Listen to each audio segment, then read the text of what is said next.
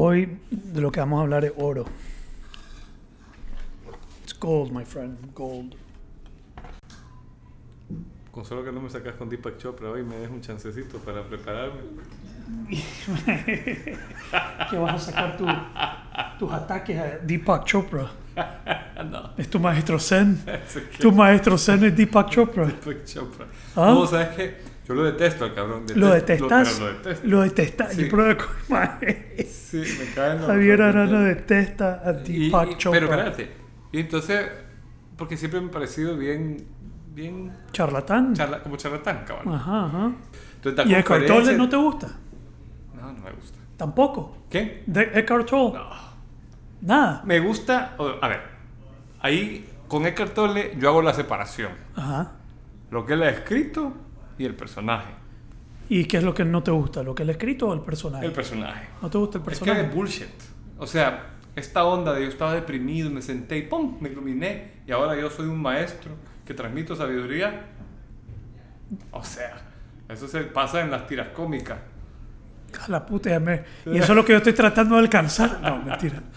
Y Deepak Chopra, puta, es que es médico, es este, es lo otro, canta, Toda mierda. baila, toda mierda. Pero, pero veamos. Porque lo de ahora sí me tenés jodido. No, lo de ahora es una sorpresa. ¿Estamos listos?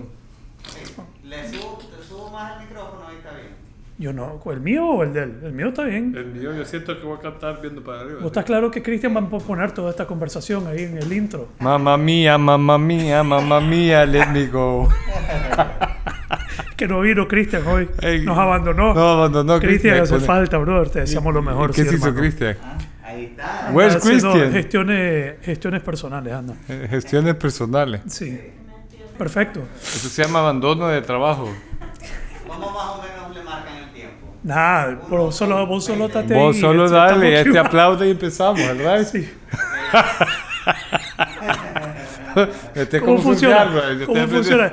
Esto no funciona como los otros podcasts que estás haciendo, hermano. Esto es así. Esto tiene su, su, su propio set. Su propia magia. dice, ¿Are we on? Démosle. ¿Estamos listos? All right, let's go. Así, una.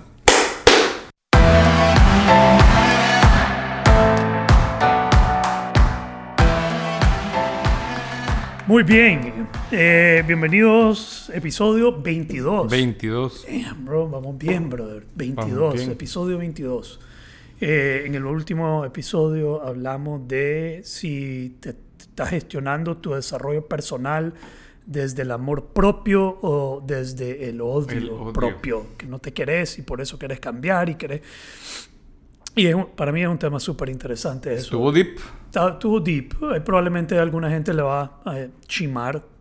Si te chima, probablemente estás eh, haciéndolo del lugar equivocado. Si escuchas algo en el episodio pasado que vos decís, me cayó mal eso, probablemente te estamos, estamos hablando de vos. Algún día muy Pero así es el ego también. El ego siempre Sí, piensa que sí. estamos hablando de vos. Sí. Vos que nos estás escuchando, estás en nuestra mente todo el tiempo y toda la crítica que lanzamos es sobre vos. Sobre vos. Y- Tú y- que nos escuchas. Sí. Eh, pero así es el ego, ¿no? Sí. Varias veces me han jugado así. Yo veo que alguien publica algo y yo digo, Ah, qué hijo de la huella. sí, este hijo de puta. Este cabrón está hablando de mí. Y después me doy cuenta que es de otra persona. Literalmente me ha pasado eso, que después me doy cuenta que es un pleito con otra persona. y yo, Y Chopra agarrado- y Eckhart Tolle se estaban peleando y yo pensaba que era de mí. Era con vos la Era onda. conmigo. Pero em, sí, tenemos que estar... ¿Pero eso es cierto o...? No, sí, ¿qué parte? Deepak Chopra y, y no, Eckhart Tolle? no, no, no, eso no, eso no se pelean, ellos son No se pelean, son... sabios. No, ellos no se pelean, son, no. son perfectos. No sacan la espada así tipo, tipo eh, No, Jedi. son, sin, son sin ego ya. Pero, eh, sí, eh, es interesante eso. Y eh, llegar a un punto donde, donde te estás gestionando desde tu esencia y no desde tu ego, porque tú, desde tu ego también te puedes estar ge- gestionando. Sí. eh, yendo al gimnasio. Eh, el gimnasio es un... eh, ¿Por qué te reís? porque, siempre sacas a pasear al gym. Yo voy al No gimnasio. puede ser... ¿Ah? Yo voy al gimnasio todos los días. Todos los días. O sea, algunas veces voy desde el ego y otras veces voy desde mi esencia. Ok. Sí. ¿Y, y cómo diferencias? ¿Cómo, Cuando llego del ego, llego, me veo los músculos, me veo en el Te- espejo, te- flexioneo, te tomas reboto los selfie. pechos, reboto los pechos, ya sabes cómo.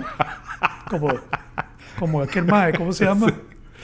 Eh, Mr. T lo hacía, ¿no? El, el de la película, aquella White Chicks. Ajá, ajá. Sí. Pero- pero y, tam- y- y ahí estoy desde el ego. Cuando, cuando voy desde mi esencia, mantengo la cabeza abajo, no me estoy viendo en el espejo, no estoy viendo a nadie, estoy enfocado en lo que estoy haciendo, trabajando eh, intencional. No, pero algo interesante, ya serio.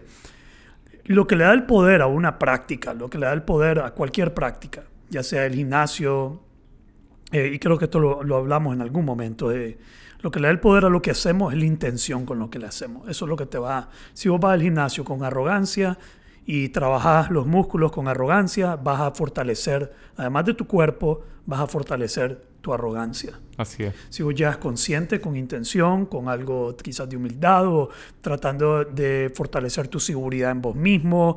eh, y el gimnasio puede ser una práctica tan espiritual como yoga, hermano. Y ahorita los yoguistas probablemente van a brincar como, ¿what? Pero sí, desde mi punto de vista, con la buena intención, con la intención correcta, cualquier práctica que vos haces se puede convertir en una práctica espiritual. Eh, y creo que los japoneses en el Zen lo saben Sí, eso. En el fíjate Zen, que, eh, todo eh, lo que hacen. Es bonito eso porque a mí una vez me acuerdo que estaba haciendo un trabajo de voluntariado y de repente alguien nos dijo, hagámoslo en silencio, que sea algo como ceremonial. Yeah, Y de repente ceremonial. nos pasaron un papelito y, y me dijeron, el papelito decía, hacerlo como si Dios lo estuviera viendo. Y me dije, hey, si lo está viendo. Y, y es eso, ¿no? Es con la intención y el sentido que haces cada trabajo. Vos podés trabajar, porque solemos nosotros separar, este es mi trabajo y esta es mi hora de la iglesia o mi hora sagrada. Ajá. Y si nosotros pudiéramos agarrar el, el día a día, transformarlo en un momento sagrado, cada cosa que hacemos en el trabajo, quizás nos iría mejor. Sí, pero esa es la diferencia entre un ritual y un, y un, eh, y un hábito. Algo habitual. Algo habitual se vuelve inconsciente. Un ritual es siempre consciente. Sí, Digamos, siempre que cuando, cuando algo es un ritual, entonces todo se puede volver un hábito inconsciente. Rezar el rosario, tu práctica de meditación, todo se puede volver una práctica eh, habitual inconsciente. Entonces, la intención con lo que lo hacemos va a cultivar eh, la característica con la cual lo estamos haciendo. Eh, yo he visto gente con- pues, que hace yoga con, con arrogancia y eso es lo que cultiva. Y eso lo, lo hemos visto, creo que lo hemos abordado en algún momento. Entonces, la intención con lo que hacemos todo eso es importantísimo. Eh, entonces, el día de hoy, yo quiero hablar de algo volado. Y para mí es oro, eh, porque uno de los modelos, eh, un, un modelo para hacer sentido, en, en inglés, a sense-making framework, un, un marco teórico para hacer sentido de las cosas. Eh, pero yo lo he llevado muchísimo más allá de solo la parte técnica que explica. eh, casi que lo he adoptado como una forma de navegar la vida, una forma de tomar decisiones. Y, y quizás no es que lo estoy llevando más allá, quizás así es. eh, el, punto de ese modelo es que te lleve a tomar decisiones en tu vida y que te ayude a tomar decisiones en tu vida. Y tiene un enorme poder. Eh, y básicamente, en esencia, lo que vamos a ver hoy es cómo gestionamos el potencial del momento presente. ok. ¿Cómo gestionamos el potencial del momento presente? Y eso es lo que nos toca, digamos, eso es lo que estamos haciendo todo el tiempo. Y el que no está gestionando el potencial del momento presente en su vida, no sé qué jodido está haciendo con su vida. No está viviendo. No está viviendo, no está, no está interactuando con el presente. Entonces uno, el señor que diseñó este modelo, que se llama Marco, en inglés es Kinevin, eh, en español puede ser kin- Cinefin o Kinefin. La palabra se escribe C-Y-N-F-E-N. Eh, entonces, modelo Cinefin, Marco Kinevin, es un marco para hacer sentido de las cosas. Una de las herramientas más poderosas que yo enseño dentro de mi práctica. ¿ok? Ok. Entonces, esto, eh, ¿cómo funciona este marco? El marco tiene diferentes cuadrantes, pero en esencia explica que en cada momento vos podés estar lidiando con un desafío de diferentes tipos. Cada momento, como ahorita que nos están ayudando. Ahorita lo que nos están ayudando es a poner a mi celular para grabar lo que estamos haciendo. Entonces es un desafío, presente. esto es un desafío, esto es un, un buen ejemplo eh, para, para, para usar eh, para ejemplificar lo que... Entonces, en todo momento tenés algún tipo de desafío. Un desafío, eh, uno de los primeros tipos de desafío que puedes enfrentar es un desafío simple o obvio. Entonces, ya resolvieron lo del celular. Era Obvio. obvio. Queremos que filme, solo lo tenemos que poner en el trípode, eh, apuntarlo bien y grabar. Ya está resuelto. ¿Sí? Sí. Si se me está descargando el celular, ¿qué hago? Lo pones a cargar. Lo pones a cargar. Si eh, se me está acabando el combustible en el carro Deberías poder pasar por una gasolinera. y echamos combustible. Pues sí. ¿Sí? Y está resuelto, es obvio.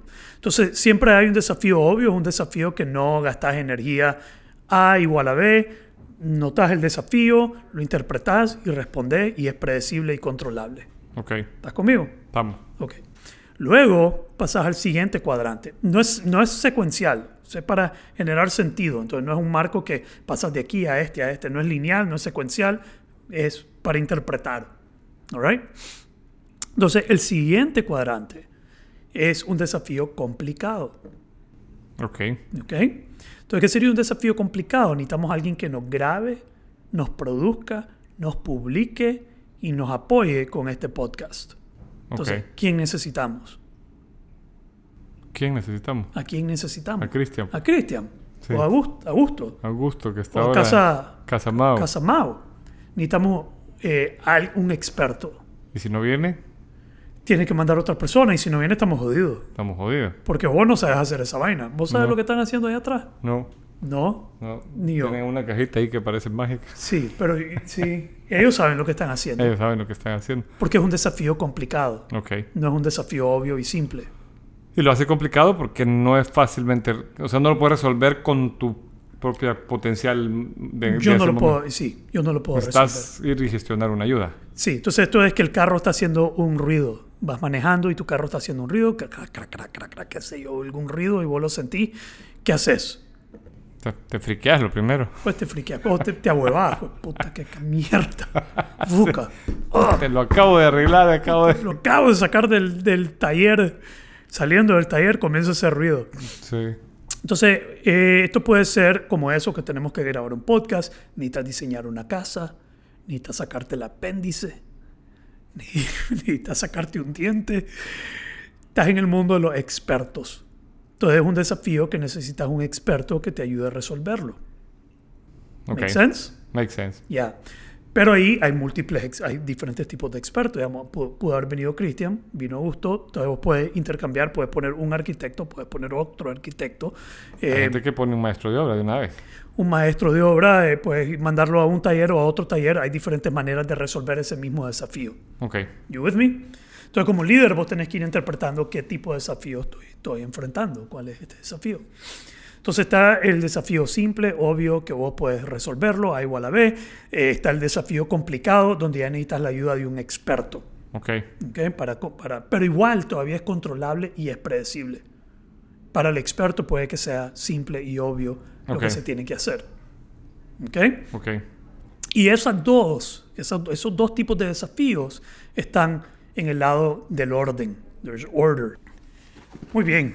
Tuvimos ahí un problema técnico, se detuvo la grabación y aquí pues, estamos retomando, hermano. Acabamos diciendo que el desafío simple y el desafío complicado, o el obvio y complicado, están en el lado del orden.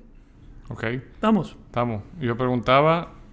¿Por qué? Si era eh, que es, pro- es predecible, yo puedo controlar. Si yo te- estoy, estoy trabajando en un carro, si yo soy un experto, yo puedo controlar el resultado. Ok. Requiere un poquito más de análisis para encontrar la solución, pero todavía está bajo mi control. Todavía podemos predecir eh, que podemos hacer funcionar las cosas. Ok. ¿Estás conmigo? Pero antes de continuar, sí me- quiero regresar. No sé si terminé de, de escribir. Cinefin es C-Y-N. Cine, E-F-E-N, creo. Cinefin. Kinevan Framework, Framework en inglés. Kinevan Framework. Es una palabra Welsh. ¿Qué es Welsh? ¿Puede ser un apellido? No, Welsh es un, es un país. Ah, Gales.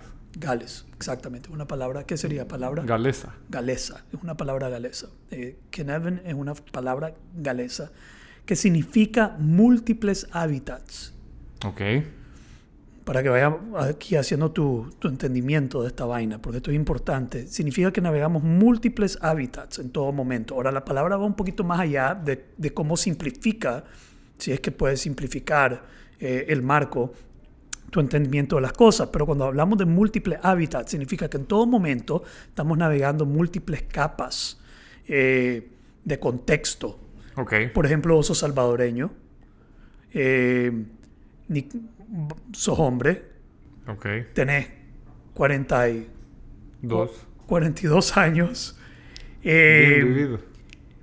estás casado y así sucesivamente. Podemos seguir viendo todas las capas que vos estás navegando, como de tu cultura, tu historia. Eh, por ejemplo, yo soy eh, nicaragüense, mi abuela es de Estados Unidos, de Missouri, eh, súper, súper, súper gringa, gringa irlandesa. Y mi abuelo era descendiente alemán, mi otro abuelo era descendiente italiano, mi otra abuela era gran puchica. mexicana. eh, y yo No estoy na- mezcla. todas estas mezclas las estamos navegando en el presente. Estamos navegando todo eso. Es pertinente. Y si soy varón, y si soy nicaragüense, y todo lo que me ha pasado, y si tengo hermano o hermano. Entonces, todo este contexto si siempre sos el está... primero, el segundo el tercero de los hermanos y todo eso, Ah, me eh, sí, soy tercer hijo, exactamente. Todo Porque eso cada, cada hijo tiene como sus diferentes características. Entonces, todo eso es pertinente en el momento y es sumamente severamente complejo. Sí. Es más, nunca vas a entender todas las capas que estás navegando, imposible.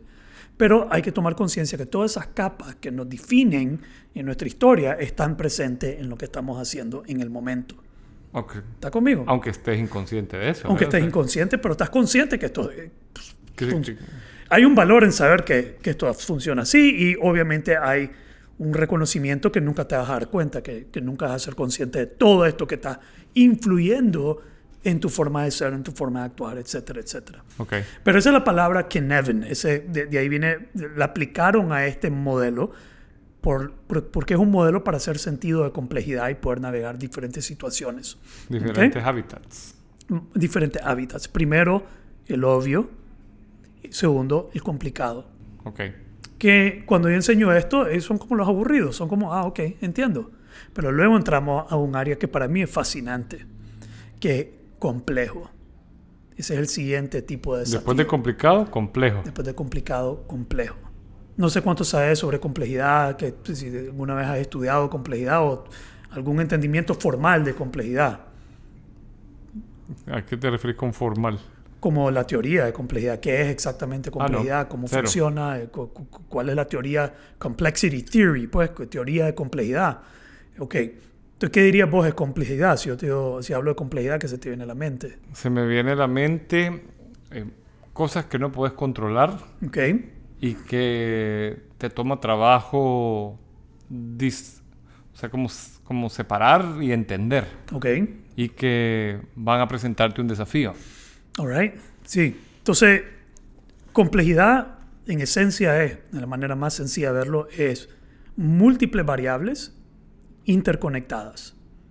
La conexión entre ellas no es obvia, no se puede ver. Ok. pero inciden. Esto es como aquel proverbio chino, patalea la ala una mariposa Ajá, aquí ajá. y causa un huracán allá.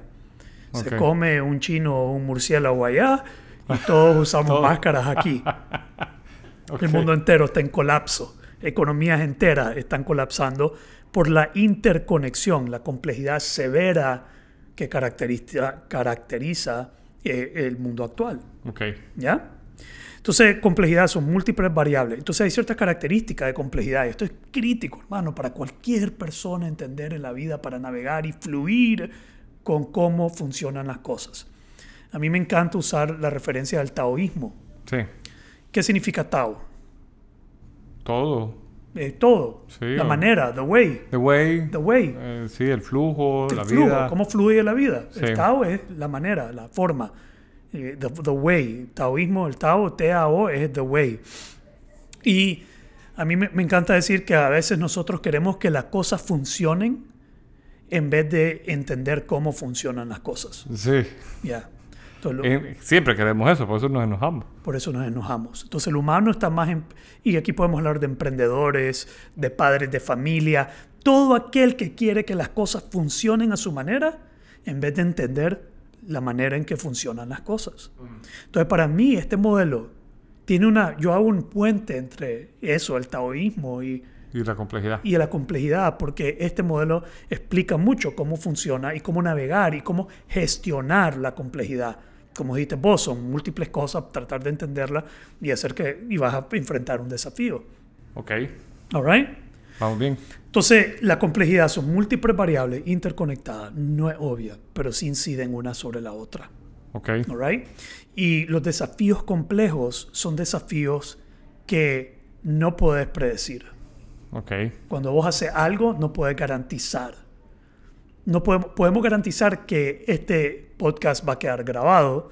No podemos garantizar que un montón de gente lo va a escuchar. vamos claro.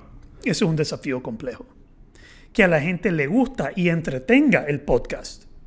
Eso es un desafío complejo. Ok, Desarrollo de cultura de una empresa.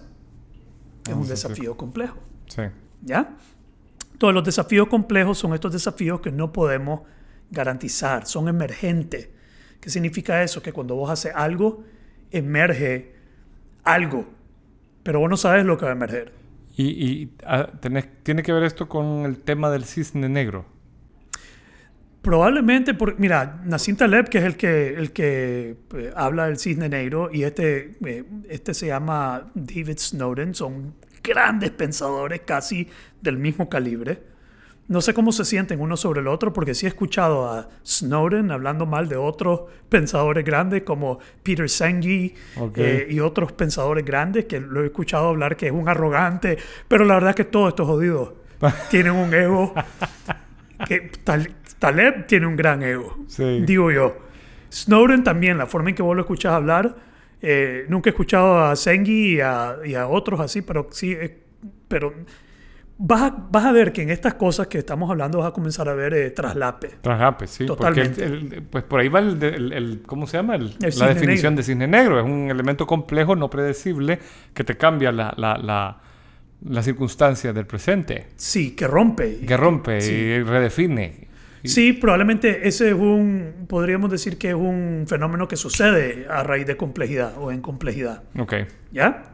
Entonces, ve, qué interesante, porque esto lo puedes aplicar. Ya te voy a enseñar la forma en que yo aplico esto en todo lo que hacemos. Eh, en todo lo que vivimos, en relaciones, en proyectos. La- las relaciones son un desafío complejo. Es un desafío complejo. La Porque no puedes predecir cómo se van a llevar las dos personas ya en la, en la, en la convivencia. Ya, ya. O sea, no hay manera de predecir cómo van a encar- encarar dos grandes árboles genealógicos enfrentándose en una puntita que son dos personas que se reúnen. Y que traen todas esas, esas capas de traumas, historias, culturas que se están encontrando en un hogar como un matrimonio. Sí. Y después nacen los hijos y complican más el asunto, lo vuelven más complejo, porque uno sale igualito al papa y la otra sale igualita a la mamá, a menos que haga algo, ese es mi hijo, ese es tu hijo. Ahí está tu hijo haciendo tal cosa, ahí está mi hijo. haciendo tal cosa. Yeah, it's very complex. Pero la gente no se detiene a tratar de entender cómo funciona versus querer que funcione. Entonces, cuando queremos hacer que funcione un desafío complejo, vamos a sufrir. Ok. Vamos a, nos vamos a encontrar limitados y con fricción. Y, y el, y el modelo te presenta herramientas para... Te presento herramientas y algunas yo he ah, sumado parte de mi filosofía a, a- a la base que he estudiado del modelo. Es más, estoy- tengo un libro en mi wishlist sobre este modelo para entender más y más, porque es fascinante, Javier. Esta mierda es totalmente fascinante y facilita muchísimo la gestión del potencial del momento presente. David Snowden dice que ahora, en el contexto actual, global, liderazgo es esa capacidad de gestionar el potencial del momento presente, que es la capacidad de gestionar complejidad. Ok. Entonces hay ciertas...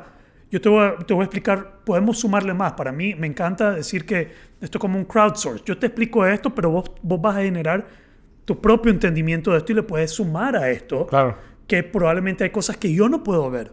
Pero eso es lo fascinante del manejo de complejidad. Y, y- y ahorita que te escucho, yo traigo el asombro de un pequeño ejercicio que se hizo en Nueva Acrópolis este fin de semana de un campeonato simultáneo, un, cam- un- enfrentamiento simultáneo de ajedrez. Ya, Eran siete personas jugando contra uno. así vi en un video. Y, y maravilloso, pero cuando yo pienso en el ajedrez, pienso en eso. O sea, son, no sé, o sea, él decía este chamaco que a partir de no sé cuántas jugadas se multiplica por no sé cuántos millones las posibilidades. Sin embargo, hay alguien que tiene la capacidad de usar todas esas posibilidades para ganar un partido. de ver los algoritmos. De ver algoritmos, de ver posibilidades y cómo conducir. Porque él dijo algo que a mí me impactó muchísimo. Cuando vos ves grandes jugadores de ajedrez, él decía, de repente te das cuenta que estás jugando el juego del otro. Y tenés que salirte de ese juego si quieres ganar, porque si no te va a arrinconar al jaque mate. Ya, Entonces, a mí me parece súper útil esto que estás poniendo sobre la mesa, porque cómo darte cuenta que estás jugando tu juego o el juego de otro y que ya estás entendiendo la variable, o sea, que estás reaccionando o proponiendo o a- al menos sentándote y decir, güey, espérate. la- la ah, estás complicando. No, te estoy fregando. Sí, no sé, eh, eh, es, es interesantísimo, ¿no? Pero mira, mira algunos de estos elementos y ver, y ver cómo, cómo- qué sentidos tiene. Entonces, el primer elemento para, en teoría, eh, gestionar eh, complejidad sería definir bien el desafío complejo. ¿Qué querés lograr? Ponerle nombre. Ponerle nombre al desafío. Pero, pero cuando me decís definir bien el desafío es, a ver, yo estoy metido en esta complejidad y yo tengo que tener claro qué quiero hacer con ella o... o- ¿Qué o- quiero lograr? ¿Qué quiero lograr? ¿Qué quiero lograr? ¿Cuál es el, cuál es la, aquí van a decir cuál es la meta, pero va más allá de una meta. ¿Cuál es la posibilidad? Y, y la mayoría de la teoría del liderazgo te dice que cuál es el problema que tenemos que Ajá. No, a mí me encanta esto porque la invitación es no haber problema, sino que tratar de ver posibilidades. Posibilidades. ¿Cuál es la posibilidad? Entonces, creo esto se conecta mucho con la capacidad de discernimiento, de meditación, de reflexión, de introspección, porque tenés que conectarte con el, con el infinito, con el universo, con el flujo de las cosas y ver qué quiere suceder, qué quiere nacer aquí. Y eso ya suena un poco volado. Pero no se trata de lo que vos querés lograr y tu meta personal. Es más de discernir dónde puede ir este podcast, qué se puede hacer con este proyecto. Digamos, teniendo lo que tenemos en, el- en este momento, los recursos, quién soy yo, quién sos vos, eh, el contexto mundial, el contexto global, el- etcétera, ¿qué es posible? ¿Qué se puede hacer? ¿Me explico? Sí. Entonces, el primer elemento, no, no quiero mm, extenderme mucho en cada uno, pero el primer elemento es definir cuál es el desafío complejo. ¿Qué queremos lograr? Entonces, en teoría, la complejidad, en vez de llamar a un experto, vas a llamar a múltiples expertos. Ok. Reunís a múltiples expertos para comenzar a tratar de juntar las variables. Porque cada experto lo va a ver con sus propios lentes. Ya, y Por eso hablan de los famosos equipos multidisciplinarios. multidisciplinario, por eso mismo, porque estás gestionando complejidad. Eh, multidisciplinario y ahora diversos. Ahora puedes traerte de todo, un artista, un filósofo. Sí. Mark Cuban dijo, la carrera del, del- del futuro es la filosofía. No sé si vos sabías eso. No sabía Mark eso. Cuban, sí, para que te, te, te un poco sacapecho. Mark Cuban, eh, este, este emprendedor de Shark Tank, Ajá. estoy casi seguro que fue el dueño de los Mavericks, dijo en algún lado cuál es la, la carrera del, del futuro y es la filosofía. Eh, las empresas van a tener que contratar a filósofos y tener gente pensadora, creativa, innovadora. Eh, todo lo técnico lo va a resolver AI, todo lo técnico lo va a resolver la, la inteligencia artificial. ¿Y qué hace la inteligencia artificial? Simplifica complejidad.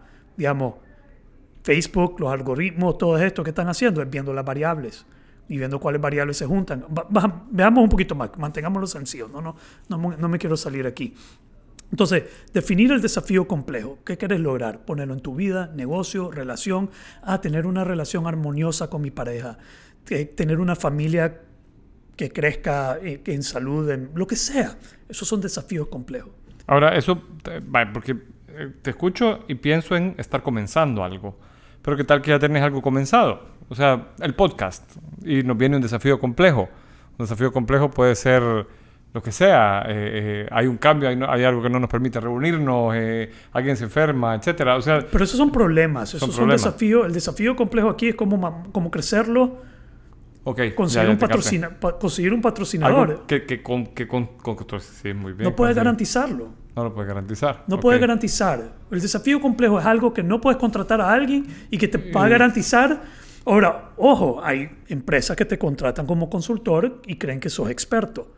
Necesito que me motives a mi equipo. Motivar un equipo es un desafío Complejo. complejo. sí. Eh, múltiples variables interconectadas. No sabes que si le das dinero, eso lo va a alegrar. No sabes si darle pizza, le va a reír. Y vamos a ver. Entonces, ok, volvamos. Desafío, de- definir el, el- Definir el desafío. Queremos crear una cultura de felicidad, queremos crear una cultura de bienestar, queremos eh, crear una cultura donde la gente se sienta feliz y contenta trabajando en la empresa. Queremos tener salud, queremos tener felicidad, lo que sea. Quiero tener una relación armoniosa con mi hija. Estos son desafíos complejos. All right? Vamos a reunir a múltiples expertos. Ahora, reunir múltiples expertos no es que voy a traer múltiples expertos a decirme, aunque sí, puedo hablar con un terapeuta, un psicólogo, puedo leer un libro, un libro de, eh, ¿cómo se llama este brother? Eh, escritor Dan Siegel, que habla sobre parenting, mindful parenting, cómo lidiar con los niños y todo. Y yo puedo traer ese experto leyendo para poder abordar ese desafío. Ok. You with me? Ujú. Ok, entonces, ¿qué van a hacer estos expertos? Entonces, aquí yo le meto un poquito de mi propia perspectiva, que no, no está en el modelo, pero lo primero que van a hacer los expertos es chequear su ego. Ok. Tienen que revisar su ego. El obstáculo más grande para la gestión y manejo de complejidad, para cumplir con un desafío complejo de la manera más fluida y efectiva, desde mi punto de vista, es el ego. Es uno de los obstáculos más grandes. ¿Te imaginas que vos y yo estuviéramos aquí en una lucha de ego, en un pleito de ego? Creo que esto fluye porque de repente podemos poner nuestro ego a un lado y esto puede fluir de esa manera. Sí. ¿Estás conmigo? Sí. O que Augusto se comenzara a pelear con Cristian por quién es el que mejor hace y se comienzan a pelear, pero es un pleito de ego. Entonces el ego siempre va a ser un enorme obstáculo para poder gestionar la complejidad. Y es que al ego le gusta. Es- es el, el ego sufre cuando, cuando no tiene todo seteado. El ego cambia la agenda. El desafío complejo es esto. El hijo de puta ego la convierte aquello. Sí. La convierte en alimentarme, En las estrellitas. estrellitas. Sí. Entonces, el desafío complejo es este y el ego comienza a ser las estrellitas el desafío. Sí. comienza a funcionar en esa agenda. Ahora, vos estás claro que en las empresas, hay un estudio que dice que en las empresas el 90% de los comportamientos adentro de las organizaciones están gestionando a favor del ego. Me imagino. En vez de, en vez de satisfacer el desafío de la empresa, Están satisfaciendo el desafío del ego. del ego o de la gente. No, no- no- no sé cuántas veces he visto gente que toma decisiones para satisfacer al jefe en vez de lograr el desafío Uy, potencial sí. de la empresa. Como sí, esto, es que esto no le va a gustar al jefe, pero sería lo mejor Sí. ¿Y, no, ¿Y cuántos ejecutivos no se atreven a decirlo? Porque Pues no se atreven a no- decirlo. No, quieren. por su propio ego, por su propio ego. propio medio, miedo. Miedo. Entonces, cuando estás gestionando complejidad, el ego es el obstáculo más grande. Esto multi- yo siempre digo, la cagada de reunir a múltiples expertos es que te llegan múltiples expertos. y cuando tenés múltiples expertos en una mesa, alistate. Eh, sí. Que en la política se ve. Donald Trump, todo esto se puede ver en lo que le pasó con, a, a Donald Trump. Ya te voy a explicar con este modelo el caos y el costo que está pagando ahora. Creo que nos vamos a extender un poco en esto. No sé cuánto tiempo llevamos hasta el momento. Ok, va a ser un no sé, vamos a ver. Vamos. Entonces, chequear el ego. ¿Ok? Definir el desafío. eh, reunir múltiples. Ganar unas elecciones es un desafío complejo Es un desafío. vas a reunir a múltiples expertos que te van a, el del no sé qué, el de no, te tiene que hablar de las culturas, de todo. Imagínate todo en Estados Unidos para gestionar esa vaina. Entonces, eh, y entre más variables, más complejo. Entonces, eh, chequear el ego. Que la gente pueda estar a favor del desafío y el potencial versus alimentar su ego. Ahora aquí viene lo interesante. ¿Qué Pero van por a eso hacer? es importante, como decir, definir primero el desafío. O sea, hacia dónde querés ir. Esa es la definición.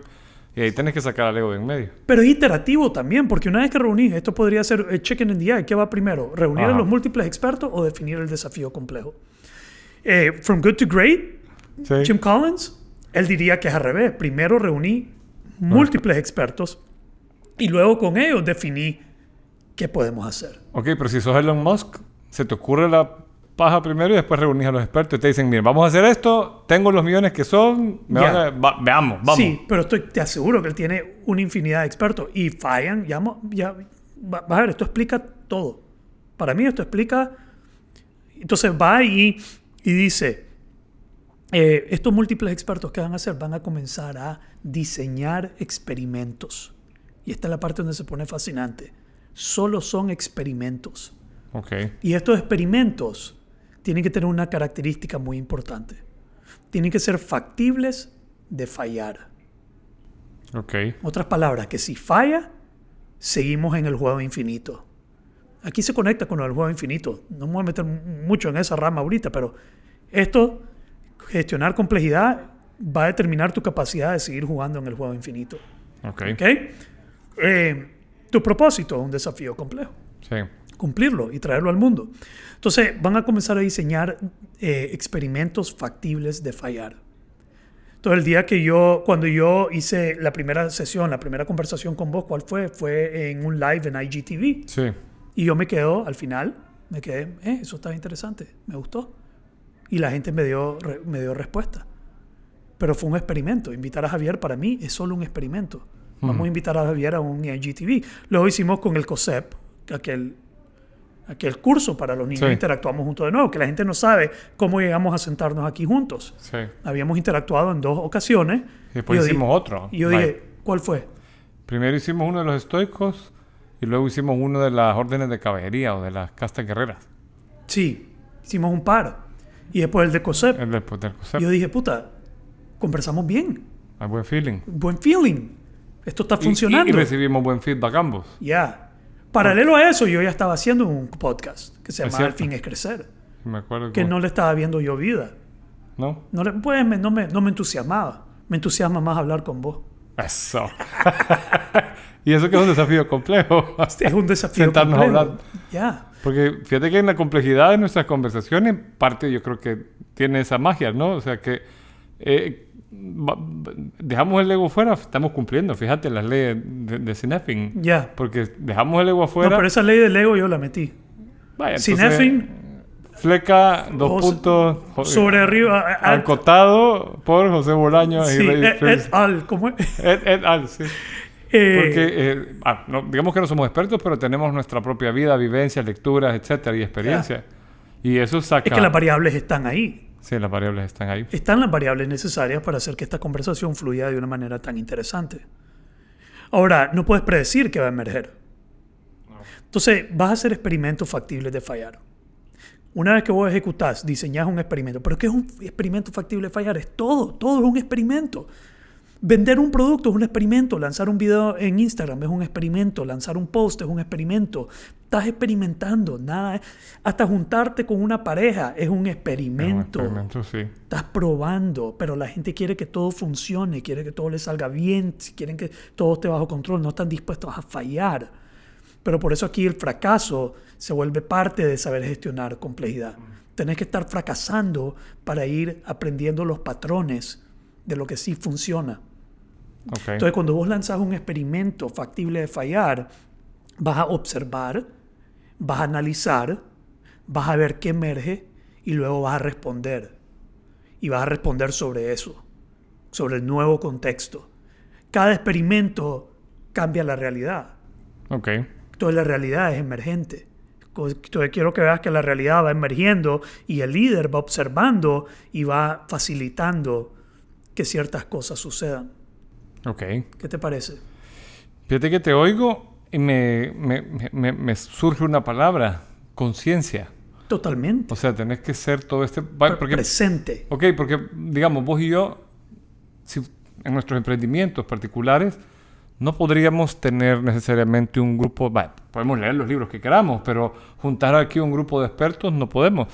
Pero, pero escuchándote, me, me me parece que puede ser bien aterrizado el hecho de tener una actitud abierta. Voy a leer esto, voy a probar esto, voy a intentar acá. Ojos vacíos, mente vacía, Mente vaso vacía. vacío. Exactamente. O sea, dejar el ego fuera, eh, probar, probar con actitud de, de- de- de, de ci- científica en el buen sentido. O sea, voy a poner esto aquí a ver qué pasa. Ya. Funcionó. Ah, bueno, entonces te sale una nueva realidad, como vos decís. Pero mira el impacto que tiene esto cuando alguien realmente lo comienza a, a absorber y a encarnar en su vida. Eh, por ejemplo, primero yo les digo, miren, si van a reunir múltiples expertos, que entren, traen su expertise, pero no son su expertise. El problema es cuando vos sos experto, tu identidad es de experto. Otra cosa que yo traigo aquí mi mochila, toda mi, aquí está toda mi experiencia y, y lo que me hace experto, versus yo soy el experto, Ajá. Javier, yo soy el que sabe de esto, así que déjame explicártelo. Yo soy el doctor de en tal cosa, por decirte algo. Ya, entonces, el problema es cuando yo me identifico con ser experto, cuando mi identidad se vuelve que yo soy un experto, ahí es donde yo comienzo a correr un riesgo en manejo de complejidad. Es más, te vences, te vuelves obsoleto. Y, y pesado. Yo, o sea, es- escucho lo que vos me estás diciendo, ese ejemplo, me parece una persona lenta en reaccionar, porque me parece alguien que... Que- son los que se frustran con el mundo. sí. El problema está allá afuera. Nadie me escucha, nadie entiende. Ajá. No yo soy el que sabe y no me están haciendo caso. Y se frustran. Y se frustran o frustran a su equipo cuando son líderes. Uy, sí. Ya. Entonces, experimentos factibles de fallar. Si vos ves que un experimento está fallando, ¿qué haces? ¿Qué harías vos si ves que un experimento no está funcionando? Cambiar la variable o- y probar otra cosa. Pero primero lo detenés. sí, sí, pues sí. Stop. Detenerlo. No está funcionando. ¿Ok? Esto en política lo puedes ver en todo. Nicaragua, 2018. Eh, la opresión contra las manifestaciones. El gobierno no se detuvo con su experimento de oprimir, más bien dobleteó. Y usualmente un, cuando se sobresimplifican las cosas, comenzás a double down en tu experimento. Los brutos, los egoicos, los miopes en complejidad, Siguen adelante. siguen adelante doubling down. Hay una quien le acaba de pasar eso y terminó solito en Florida ahora sin, sin nadie a su alrededor. ¿Ah? Y double down. Sí. Y no, no debió haber eh, hecho eso, se debió haber detenido y cambiado su forma. Sí, ahora, fíjate que ahí estás poniendo un punto sobre la mesa que me parece bien interesante. Porque pensemos en un emprendedor. Ajá. Un emprendedor que está... Tiene Por- bien claro algo que Ajá. quiere hacer. Por decirte, voy a dar un ejemplo. Tenés las ganas de hacer el podcast y vas y le haces el experimento y no te pega. la- o sea, tenés que trazarte como un límite, ¿no? O sea, porque decir, vaya, en mi experimento tiene que recurrir a estas variables. Lo voy a analizar, o sea, como ponerte un tiempo. Factible de fallar. Sí, factible de fallar, pero ¿cómo sé que falló?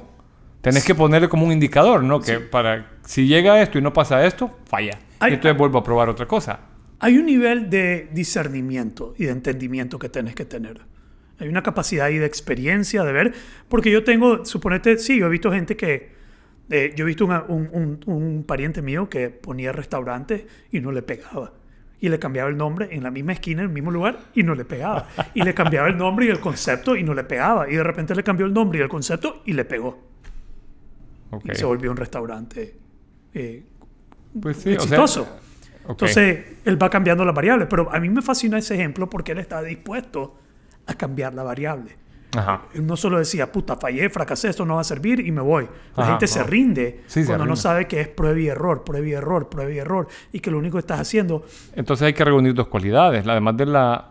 O sea, hay que tener perseverancia para seguir probando y hay que tener como la, la, la- como, como flexibilidad, ¿no? O sea, pruebo, ah, no me pegó, o me pegó, creo que se puede mejorar. Pruebo otra vez y vuelvo a probar y vuelvo a probar hasta que... eh, es lo que vos decís del juego infinito. es un juego infinito. Y el que se vuelve hábil gestionando complejidad, ese es el que va a ganar en el juego. No ganar, porque no ganás. Ese es el que se va a mantener en el juego. Aquel que está... Porque los experimentos ahora son más rápidos, el mundo cambia más rápido. Los experimentos dejan de funcionar mucho más rápido. Sí. ¿Ya? Se vencen rápido. Y además él va, va a sufrir menos. Porque si, el- el- si te quedas estancado en una prueba que no te funcionó porque te gustó la prueba, te quedas estancado, ¿no? Sí, pero eh, y yo lo explico a todo. Alguien me dijo, un- una, alguien, alguien me dijo, mira, me, me, me, está, se quiere entrar en una relación conmigo y no sé qué decirle, no sé qué hacer. Y, eh, eh". y ahí decirle, bueno, pues probemos. probemos. Y si está bien, probemos, entremos en relación. Caminá y si funciona, seguimos. Pues sí. Y si vemos que no funciona, paramos. Sí, paramos. Pero querer controlar el resultado, vas a sufrir. Sí. Entonces, los experimentos fallan o tienen éxito.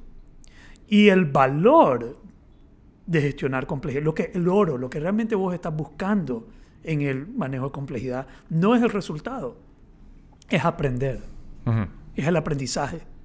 Ahora mira qué interesante esta perspectiva, porque fracasar o tener éxito te generan aprendizaje. Sí.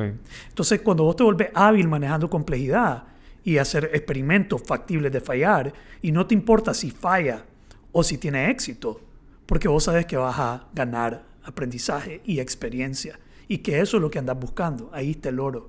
Ahí está el oro. Entonces, darte cuenta que un experimento no funciona es tan eh, valioso como darte cuenta que sí funciona.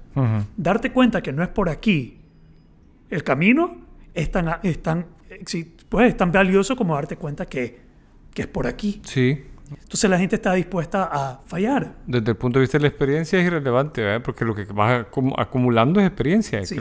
Pero yo contrato a alguien, yo acabo de contratar a alguien nuevo. Yo, sabiendo esto, sé que es un experimento. Entonces no me frustro. Ujú. Si funciona bien, si no funciona también. Yo lo voy observando y voy viendo la respuesta y ver cómo funciona y cómo camina. Y un experimento funciona, adivina hasta cuándo. ¿Hasta cuándo? Hasta que deja de funcionar.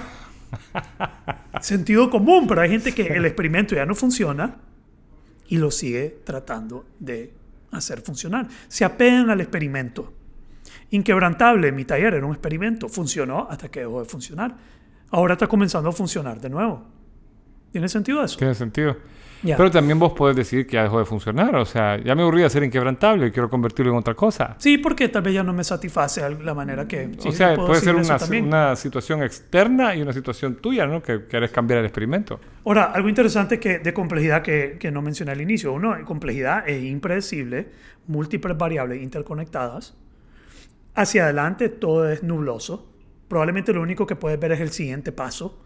Esto es como andar una lámpara, pero solo puedes ver el siguiente eslabón, el siguiente peldaño, la siguiente, el siguiente punto. No puedes ver más allá. Solo hasta ahí puedes ver. Entonces te enfocas en llegar hasta ahí. Y cuando lleguemos ahí, vemos que sigue, vemos Sí. que emerge, vemos que hay. No sabemos. Y todo tiene sentido solo en retrospectiva. Ok. Entonces, 2018 en Nicaragua, si vos ves hacia atrás, es obvio cómo llegamos a ese punto. Pero nadie pudo haber predecido que eso iba a suceder en ese punto. Sí. Pero ves atrás, hacia atrás y decís, sí, hombre, claro que esto sucedió. Ahí están todos los, todas las cosas que sucedieron que llevaron a esto. Sí. Que es lo que decía Steve Jobs en aquel Sí, connecting dots. Connecting dots backwards. You can only connect the dots looking backwards. Sí. Solo puedes ver los puntos viendo hacia atrás. Pero dice algo bien interesante también. Stay hungry, stay foolish. Stay hungry, stay full. Con sea, es- perseverancia Seguir probando, seguir y, probando, y seguir dispuesto probando. a fallar. Sí. Elon Musk dice, el que no está fracasando no está experimentando, No no, está haciendo. Entonces tenemos que perder ese miedo a hacer experimentos. Pero también el saber que es un experimento te quita el miedo. Te quita el miedo. Yo Así tengo es. una amiga que está haciendo un proyecto y quería lanzar un producto y ella está apegada al producto y que funcionara. Y yo le dije, solo es un experimento, practicá, probá, lanzalo. Y dijo, sí, ¿verdad? Sí, es un experimento, vale verga, go for it. Lanzalo, ve qué pasa, ve qué provoca. Y lo lanzó y ahora está volando, está- está- está- se le ha ido revelando y aprende y descubre. Y es igual, todos lo estamos haciendo, solo que nadie lo está haciendo de manera consciente, entendiendo, no tratando de hacer que las cosas funcionen, sino que Entendiendo cómo funciona. entendiendo cómo funcionan las cosas, cómo se gestiona el potencial del momento presente, que es complejo. You with me? ¿No Sí. Es fascinante esto. Sí, fascinante. Ya. Entonces, eh, vas recogiendo aprendizaje y vas aprendiendo los patrones, vas aprendiendo qué funciona y qué no funciona, pero también tenés que ir desaprendiendo. You gotta unlearn fast, man. Sí. Rápido tenés que desaprender. No te puedes apegar a nada. Aquí tenés que ir fluyendo, hermano. All right? Entonces, complejidad, así la vas. Y quizás, quizás. Entonces, los múltiples expertos, ¿qué van a hacer? Ellos no van a lograr el desafío complejo. Ellos no se van a enfocar en lograr ese desafío. Ellos se van a enfocar en crear las condiciones para que el desafío suceda. Ok. No para lograrlo porque no puedes controlar. Entonces, te enfocas en las variables, en entenderla, en experimentar, en probarla, en juntarla y ver si funciona. ¿Estás conmigo? Estamos. Ya. Entonces, tenemos desafío obvio, desafío complicado y desafío complejo. Pero luego está el desafío caótico. A la puchica. Te lleva a la mierda, papá. Entonces, ¿cuál era? Entonces el, ca- el caos está en el lado de desorden. Ok. Complejo y caos, desorden. Simple y, obvio- y complicado, Orden. orden. ¿Qué es el caos? Nada tiene sentido. Shit hits the fan. ¿Qué tenés que hacer en el caos? Ahí no vas a analizar, ahí vas a actuar. Actuar y después pensar. Comienza a temblar este edificio, ¿qué vamos a hacer? Vamos a actuar y después pensar, ¿qué pasó? Ahorita, Congreso tomado por un montón de gente, Mm, sí. porque Trump estaba experimentando como pendejo ciertas cosas y, y provocó, ¿qué provocó? Una gran turba de Un gente. gran turbo. ¿Qué es eso? Caos. Caos. Gente muere, tenés que detener sangrado, tenés que salvar a los, a los congresistas, tenés que meterlos, tenés que parar, tenés que detener, tenés que estar... Entonces, en el caos, cuando sucede caos, tenés que estabilizar el sistema. Eso es el primer mandato, estabilizar el sistema. Y puedes ver caos Nicaragua 2018. ¿Qué tiene que hacer? Estabilizar el sistema. Tenemos que recuperar la estabilidad del sistema que probablemente te va a llevar de nuevo a complejidad, por decirlo así. Ok. All right. Entonces, caos es las cosas ya pasan sin previo aviso, sucede por aquí, sucede por allá, y comienzan a salir cosas por todos lados y tenés que ver cómo volvés a estabilizar el sistema. All right. All right. Any, any comments there? Me, me deja bastantes asombros de, de- de- del sistema porque hay, hay, hay, hay mucho, como decís, que, que, que, mm, que cortar acá, mucha tela. Pero creo que hay un punto clave y, y es eh, el- una palabra que hemos usado antes, es el asombro. O sea, si te mantenés asombrado y, y- y- ligero, vas a poder aprender mucho más de... de- Libre. m- más libre, exactamente. Libre, si te mantienes libre. Eh, usando el ejemplo de Trump, él incapaz, su ego es incapaz de soltar todo, de soltar el control, de dejarse llevar, de cambiar, de fluir, de interpretar diferente, de, de encontrar el ángulo. Él se aferró y dio, y dio. Pero ¿cuál es el problema de caer en caos? Que hay un costo enorme. Cuando el sistema cae en caos, el costo es enorme. El costo social, el costo emocional, el costo financiero, todo eso eh, es difícil de recuperar. Entonces, si vos ves el ejemplo de Nicaragua, que cayó en caos, estamos pagando hasta Sí. el día de hoy. Y no solo estamos pagando financieramente la economía, que se fue el turismo, que se descachimbó el país, que no hay inversión, que todo está cayendo. vidas que se la gente, perdieron. las vidas que se perdieron. eh, eh, que la división en la sociedad, que yo ya no me hablo con vos. Entonces el caos genera un costo enorme. Sí. Entonces, pero lo interesante es que entre el caos, si vos ves este modelo, que son cuatro cuadrantes, y hay uno en medio todavía, el caos y lo simple están juntos, están pegados. Y están pegados por una línea fina, que en el modelo es como un guindo, es como un, un acantilado, un cliff, una caída. Entonces, ¿qué dice eso? Que cuando vos sobresimplificás la complejidad, cuando ya te la crees que la sabes, cuando ya crees que sos un Te experto y lo simplificás, comenzás a jugar la raya con el caos. Y cuando menos te lo esperás, te vas en el hoyo y caes porque simplificaste las cosas al caos. Tengo un ejemplo bien sencillo de esto. de- Yo estaba con una amiga, no, fui a, a Colombia y la gerente de recursos humanos me estaba eh, turisteando y de repente estaba lloviendo, estábamos en unos caminos todos sinuosos y yo, deberías de estar manejando así, le digo. Y me dice, sí, niño, yo siempre manejo así, no te preocupes. Entonces, eso es sobresimplificar algo que es complejo. Digamos, manejar Tuvo bien. que- consecuencias. con consecuencias que pudieron haber sido caóticas. Pero no hubo en ese momento. No hubo ninguna consecuencia caótica, pero es buen ejemplo. Es un buen ejemplo. Ya. Entonces, cuando vos sim- sobresimplificás eh, y, y tendés a sobresimplificar y lo que te hace caer en el caos es no darte cuenta que la complejidad aumentó. Entonces, regresemos al ejemplo del gobierno aquí en Nicaragua. Entraron al poder hace 11 años. Alguien, los que, los que se comenzaron a manifestar tenían 21 años, 22 años, 25. ¿Cuántos años tenían cuando entraron? Sí, quizás 11, 12. 11, 12, eh, redes sociales, conexión entre todo el mundo, eso no existía. Entonces la complejidad aumentó Sí. Y el experimento que ellos aplicaban para mantener a todo el mundo calmo se venció sí. y lo habían sobresimplificado y cayeron en el... Pero también lo podemos ver, fíjate que si, si lo traigo a, a- a nuestra vida, ¿cuántas veces se nos... O sea, por estar poco asombrado, por estar dormido, por estar haciendo siempre lo mismo, por sobresimplificar, como decís, porque tu ego creció. ¿Te acordás que a mí nunca se me olvidó un ejemplo que yo vi que me impactó y lo saqué a pasear en el, en el, en el podcast del ego cuando habla Mick Jagger, que dice que el problema cuando, cuando tenés mucho éxito es que te, te volvés menos creativo. Ya. Entonces, si, si vos entras en, en un ritmo de trabajo, uno de los experimentos te da un éxito, te, te, te gusta, te sentís bien y te metes a trabajar en eso porque es lo que te dio resultado, eventualmente va a dejar de, dar resultado. Y si no te mantienes activo, creando y, re- y recordando, Reinventando. reinventando, Reinventando. sabiendo que la vida es compleja y que eventualmente va a ser un switch pequeñito que va a poner todo o en caos o en complejidad. No sé, eh, eh, cambió el modelo, cambió el sistema, la gente le dejó de gustar, etcétera, etcétera. Pues va a pasar que vos te vas a quedar, vas a pensar que fue caos y era algo que se te venía anuncia- anunciando y no lo viste Sí, ya. Por estar metido en tu vida o sea, por, por estar distraído, por, por estar sobresimplificando, por estar queriendo ver lo mismo todos los Y días. creer que ya lo hiciste. Exactamente. Ahora yo lo tiendo a ver de esta manera. El desafío complejo es mi compromiso noble. Mi desafío complejo es mi propósito. Eso es infinito. Yo siempre voy a estar trabajando para cumplirlo. Los proyectos, los experimentos son finitos. En cualquier momento pueden fallar, en cualquier momento pueden volverse obsoletos, en cualquier momento pueden dejar de servir. Y yo tengo que desarrollar la capacidad ya sea yo o mi equipo o con otros, la capacidad de reinventar y gestionar y producir nuevos experimentos. Eso es lo que nos va a mantener en el juego infinito, eso es lo que nos va a mantener pertinente. All right?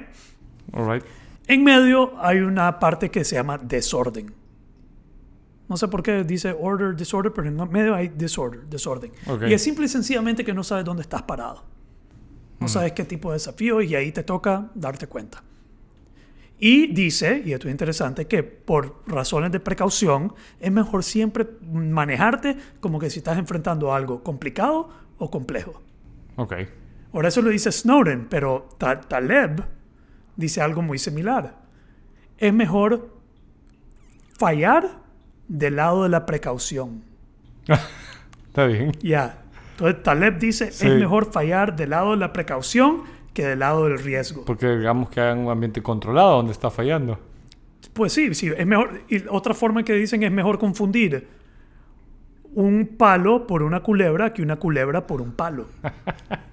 No es lo mismo, hermano. Decir una culebra, ah, no, es un palo. Ok, que decir, sí, ah, es un un palo. palo. Ay, era una culebra. Es que te va a llevar a la mierda. Sí. Entonces tenés que, tenés que pecar del lado de, precau- de la precaución. Eh, hay una filosofía sobre eso.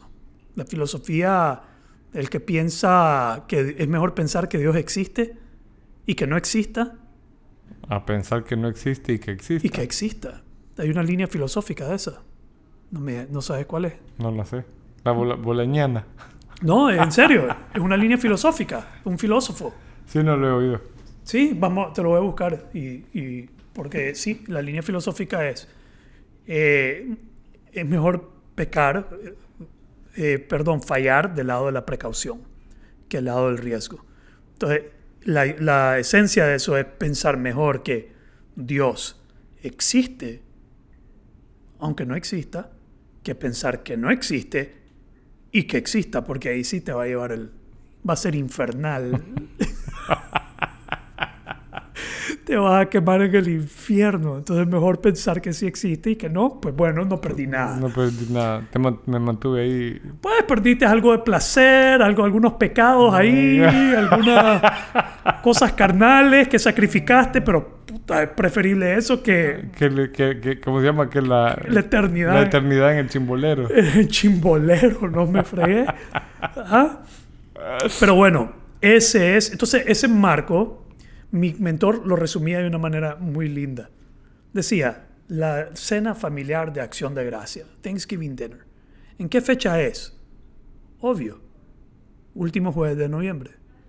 ¿Quién va a ser el pavo? La abuela, porque es la experta. ¿Cuál es el desafío complejo? Que toda la familia se lleve bien y que pasemos un buen tiempo, que todo sea armonioso y bonito. ¿Cuál es el caos? Cuando el hermano le hizo un comentario a su otro hermano sobre Política, la esposa, que era la exnovia del otro, Ah, la y se comenzaron a cachimbear, tiraron el pavo, tiraron la comida, botaron todo, destruyeron, golpearon a la mamá y ahora no se van a volver a hablar hasta el año que viene en Acción de Gracia. Que los van a sentar ahí porque es acción de gracia. Ese es el costo de, la, de caer en el caos. Ya. ¿Qué te parece, hermano? Está bien, me gusta. ¿Verdad? Sí. Para mí es fascinante.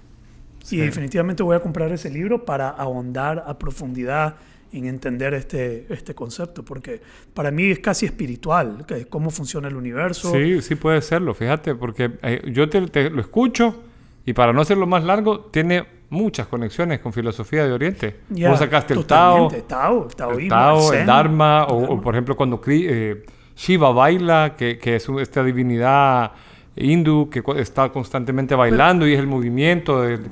Mae, mira qué interesante. Ahorita lo estoy realizando. Es la forma en que el universo gestiona todo. Sí, Dice, esta molécula con esta molécula, ah, mira, funcionan. ¿Ves? Pueden convivir. Se juntan estas dos, ¡boom! Explota. Boom. Bueno, eso no funcionó. sí. Probemos otra cosa. Ahora, si, si vos lo, lo, lo- lo cuestionás, porque ahí es bien interesante, se supone que, el, que dentro de todo el caos, si vos le preguntaras a un filósofo de Oriente, te diría, todo el caos, todo lo que vos no entendés, es, lo- es esa parte, o sea, vos entendés una pequeña parte de la complejidad, Ya. ¿verdad? Y, y, y yo te oigo y me, me hace pensar en un abuelito que ya no, que, o sea, que, que te ve a vos pegarte un gran pencazo y, y, y se ríe y dice, "Ja, ja, ja, ja". ya cuando te pegaste el tercero o el cuarto aprendes un poco, te- o sea, porque la experiencia es cuando vas siendo consciente de esas leyes que ponen en, en, en juego cierta dinámica, ¿verdad? que te hacen más o menos entender cómo funciona la cosa. Sí, pero el abuelo también tiene que entender que el contexto ya no es el mismo que cuando Sí. él también. Entonces, que la realidad de mi hija no es la misma realidad que Oh, la sí, mía. sí. No puedo decir que es lo mismo, no puedo sobresimplificar y decir yo ya sé lo que ella está viviendo porque ya el contexto cambió. Sí, quizás me refiero yo al valor que le damos. O sea, la, eh, la primera vez que, no sé, terminás con una, relación una relación de pareja, vos decís, no, puchica, qué dolor más horrible, no sé qué. Y ya cuando terminaste dos o tres, y ya, bueno, ok, eh, eh, duele un ratito, sí, pero Sí. you move on, ¿verdad? Eh, Ya. Cuando fracasás, cuando entendés el tema que has puesto sobre la mesa de los experimentos. Y, que vas- aprendas de los experimentos. que Exactamente. Si no estás aprendiendo del fracaso, estás odiando, estás, estás, estás te, va- te vas haciendo más ágil en salir de, de- de- de los fracasos y, y- y recoger la experiencia de lo que sigue. Ya. Interesante. Ok, estamos. La campana. La campana.